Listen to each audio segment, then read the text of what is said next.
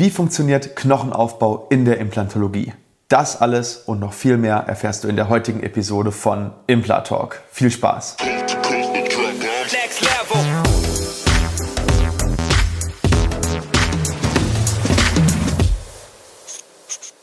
Hallo liebe Community, mein Name ist Dr. Stefan Helker und ich heiße euch herzlich willkommen bei der Audioversion unseres erfolgreichen YouTube-Formates Implatalk.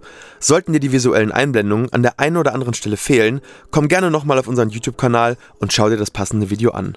Und jetzt viel Spaß mit dem Podcast. Herzlich willkommen bei Implatalk. Wir reden heute über ein spannendes Thema. Es geht um Knochenangebot in der Implantologie. Warum ist Knochen so wichtig? Was kann ich tun, wenn er fehlt? Und welcher Aufwand, welche Kosten entstehen für dich als Patient. Um zu verstehen, wie ein Knochenaufbau überhaupt funktioniert, ist es erstmal ganz, ganz, ganz wichtig zu schauen, wie funktioniert unser Körper. Ich möchte das gerne einmal an einem Beispiel erklären. Stell dir vor, du bist Astronaut, du fliegst ins Weltall und du bleibst dort drei Monate, sechs Monate, zwölf Monate. Du brauchst deine Muskeln nicht, weil du bist in der Schwerelosigkeit und dein Körper merkt das was passiert. Zuerst einmal wird dein Körper, da er das von der Evolution gelernt hat, den Muskel abbauen. Das heißt, der Körper merkt, okay, es funktioniert auch ohne einen starken Muskel. Das liegt eben daran, dass wir früher nun mal nicht genauso viel zu essen hatten wie jetzt. Und der Muskel wird Woche für Woche immer weniger werden, weil er nicht belastet wird. Genau das Gleiche passiert, wenn du einen Zahn verlierst.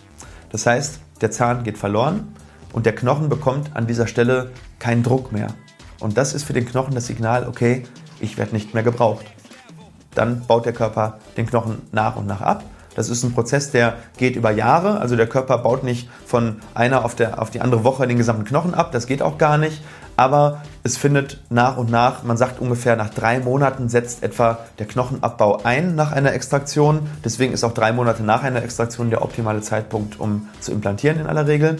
Und dieser Knochenabbau findet erst horizontal statt. Das heißt, die Höhe des Knochens sinkt erstmal nicht, sondern wenn du dir überlegst, du hast jetzt einen Knochen, der ungefähr diese Breite hat, dann geht erstmal der Knochen in die Schmäle oder beziehungsweise baut sich in der, in der, äh, in der, in der horizontalen ab.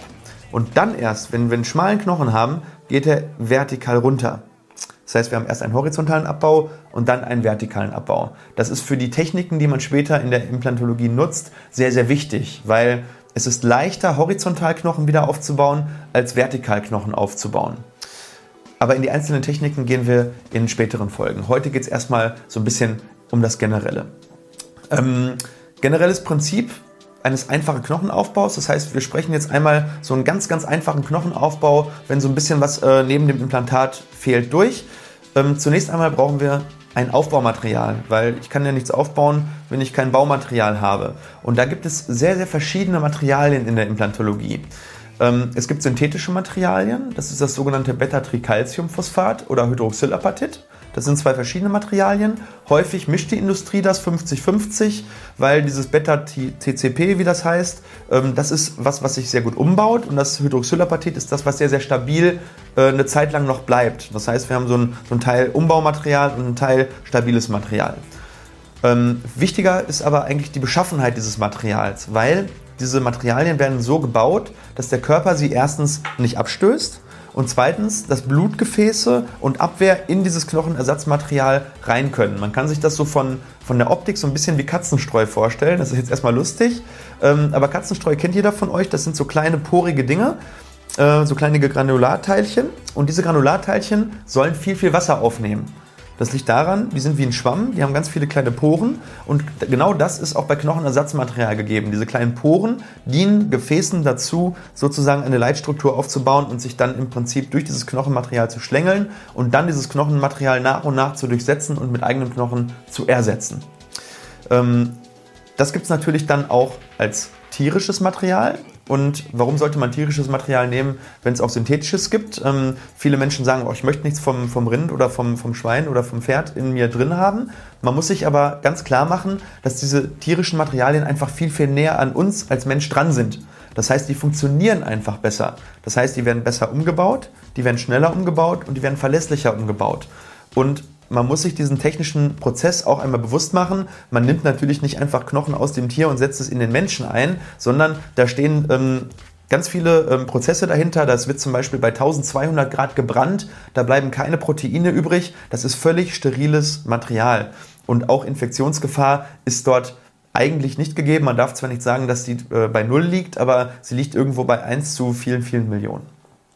So, und dann gibt es natürlich noch das Nonplusultra. Das ist, wenn man Material vom Menschen nimmt. Da kann man einmal sagen, okay, wir nehmen es von einem anderen Menschen oder wir nehmen es von uns selber.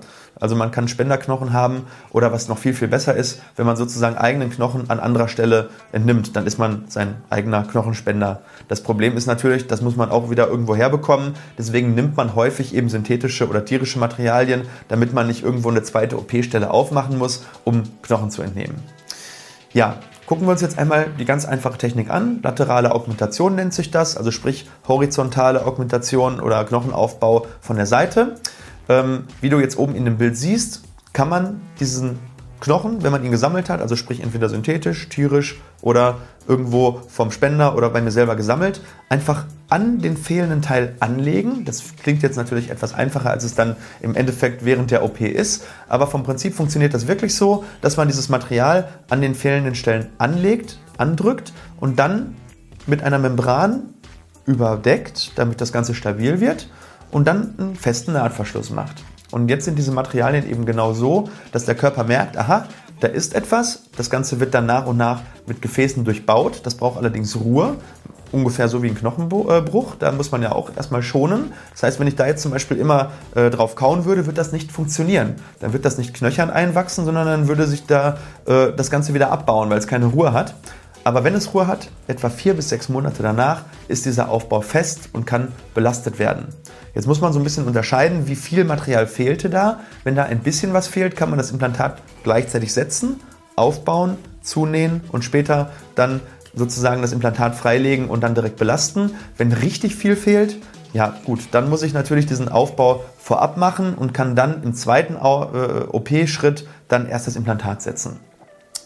Es gibt da auch ganz viele spe äh, spannende Spezialtechniken. Zum Beispiel stellen wir euch äh, nächste Woche ähm, als erste Technik den sogenannten Sinuslift vor. Ähm, und später in weiteren Folgen werden dann weitere Augmentationstechniken oder Knochenaufbautechniken folgen. Ich hoffe, du hast erstmal für dich ein bisschen was gelernt, hast so ein bisschen Einblick bekommen, wie wir als Chirurgen äh, Knochen aufbauen, wenn er fehlt. Und ja, wenn dir das was gebracht hat, dann empfehle uns doch weiter. Ähm, gib uns ein Abo, einen Daumen nach oben, freuen wir uns total drüber. Und äh, ja, ich würde würd mich freuen, wenn du nächste Woche dann bei der Folge dabei bist, wenn ich dir erkläre, wie funktioniert ein Sinuslift. Bis dahin, eine gute Zeit. Euer Dr. Stefan Helker. Tschüss.